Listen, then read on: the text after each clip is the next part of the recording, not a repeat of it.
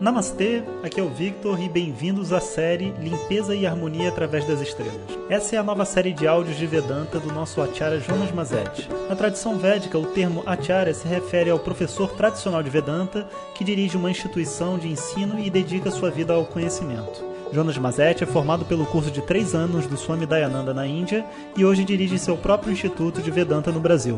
O seu propósito com esses áudios é permitir que as pessoas possam saborear o néctar do conhecimento e, quem sabe, despertar para uma nova liberdade. Hoje o tema é Apaziguando a dor de quem está sofrendo, criticar.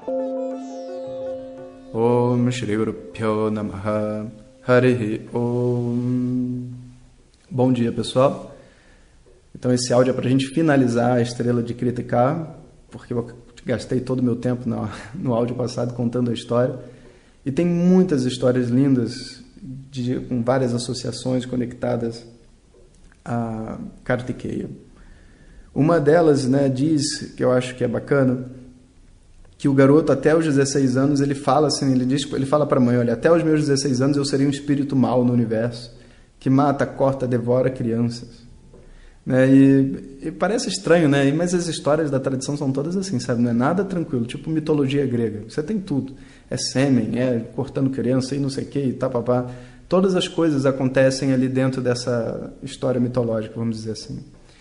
Mas é muito interessante o que, que isso representa até dentro do Ayurveda, né? Porque a verdade é que o fogo representa a guerra também. Né? O fogo e a guerra são duas coisas que matam crianças, que tiram ela dos pais.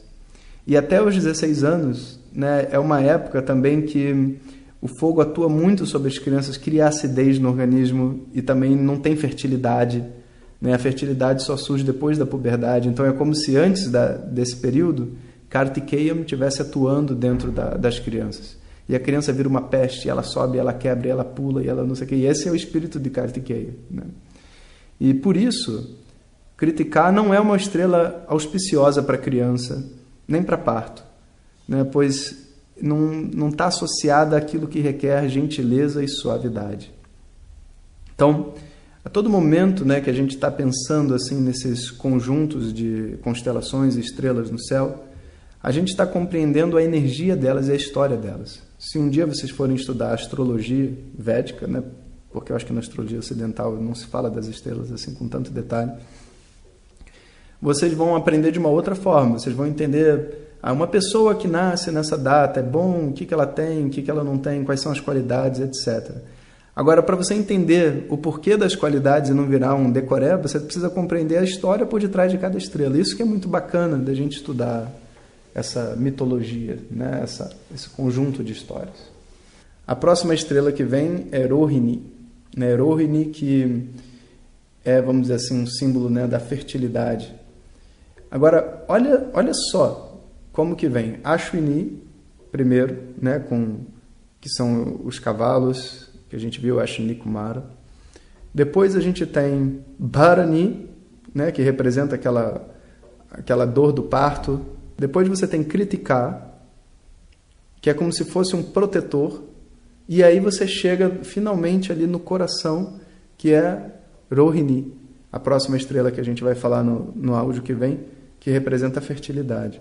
É como se você estivesse avançando por diferentes energias da nossa própria vida, sabe? Essa energia de criticar do fogo é uma energia muito importante. Inclusive, assim, dentro do, da nossa situação atual, né, no ano de 2019 e tudo mais, é, essa energia de corte, de esclarecimento, é uma energia que todo o mundo está vivendo.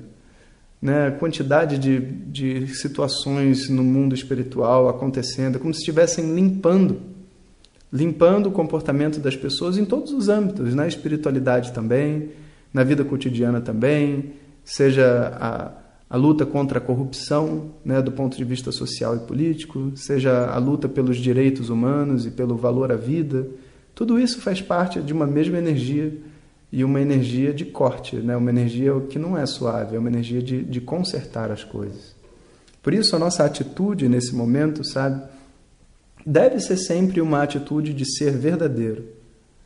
Não adianta a gente se esconder pelos cantos, sabe? Porque a situação está difícil. Quando a situação está difícil, é nesse momento que a gente tem que aparecer.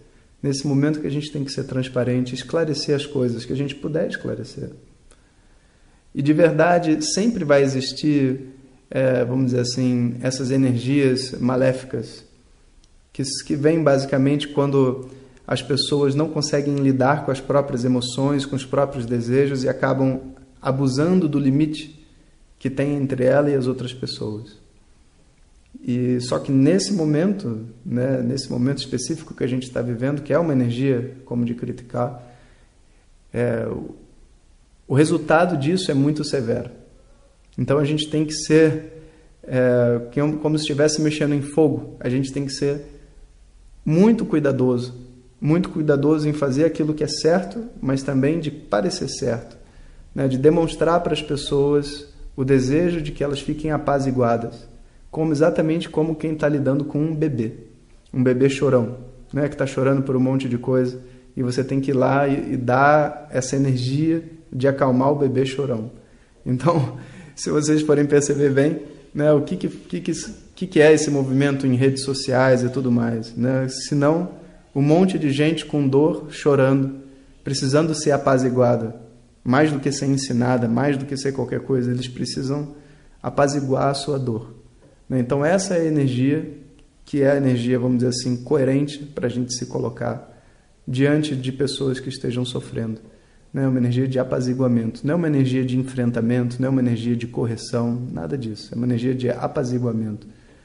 E, e a gente sabe né, como que é uma criança quando ela não está na sua na sua paz, né? ela acaba descontando e fazendo coisas que ela mesma se arrepende depois. E por isso que essa, esse tipo de movimento ele sempre vai gerar resultados negativos. A gente não tem que evitar a negatividade quando a gente está precisando colocar limites. A gente tem que só, sabe, ser muito sincero e verdadeiro nesses limites que a gente está colocando, porque toda vez que a gente colocar um limite para uma outra pessoa, a gente também está se limitando e a gente também paga o preço do que a gente faz. Então é aquele famoso, né? Julgais e serei julgado. Isso é, é muito verdadeiro para esse tipo de energia que a gente está vivendo. Então a gente tem que aprender a colocar os limites, né? E, e antes de colocar o limite nos outros, colocar o limite em si mesmo. Então que essas palavras aí possam finalizar essa energia de criticar e vocês compreenderem o que que essa estrela representa dentro da nossa vida.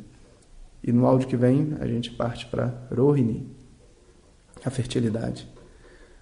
ॐ शान्तिः शान्तिः शान्तिः हरिः ॐ श्रीगुरुभ्यो नमः हरिः ॐ Compartilhe com seus melhores amigos. E se você quiser receber nossas mensagens diretamente no seu WhatsApp, clique agora no link que vem junto com o áudio. Para outras informações, www.vedanta.com.br. Até o próximo áudio. Om Tat Sat.